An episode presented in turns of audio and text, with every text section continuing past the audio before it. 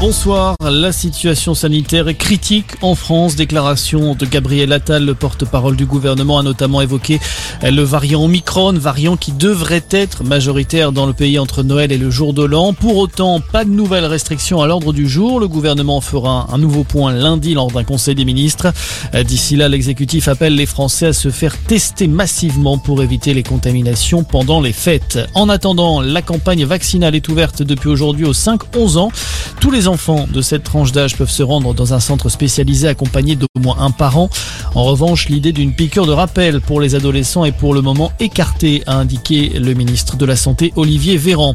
Euh, pas de réveillon de Noël ou du 31 décembre en discothèque. Le Conseil d'État a rejeté aujourd'hui le recours du syndicat des boîtes de nuit. Il dénonçait leur fermeture jusqu'au 6 janvier.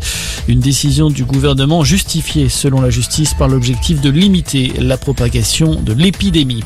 Dans le reste de l'actualité, le ministre de la Justice, Éric Dupont-Moretti, attendu à la maison d'arrêt d'Oni, dans le Val d'Oise. Il doit rencontrer les surveillants et les syndicats après l'évasion hier soir d'un détenu. Il a profité de son transfert à l'hôpital pour se faire la malle. Un agent pénitentiaire a été blessé par un complice du prisonnier, une femme qui a ouvert le feu. Aucune trace du suspect pour le moment. La grève des éboueurs prend de l'ampleur à Toulouse. Les négociations entre les syndicats et la métropole sont au point mort. Il n'y aurait aucune avancée sur la pénibilité du temps de travail ni sur le système de paiement des jours fériés. Conséquence, eh bien 80 à 90% des agents de collecte ont cessé le travail depuis lundi.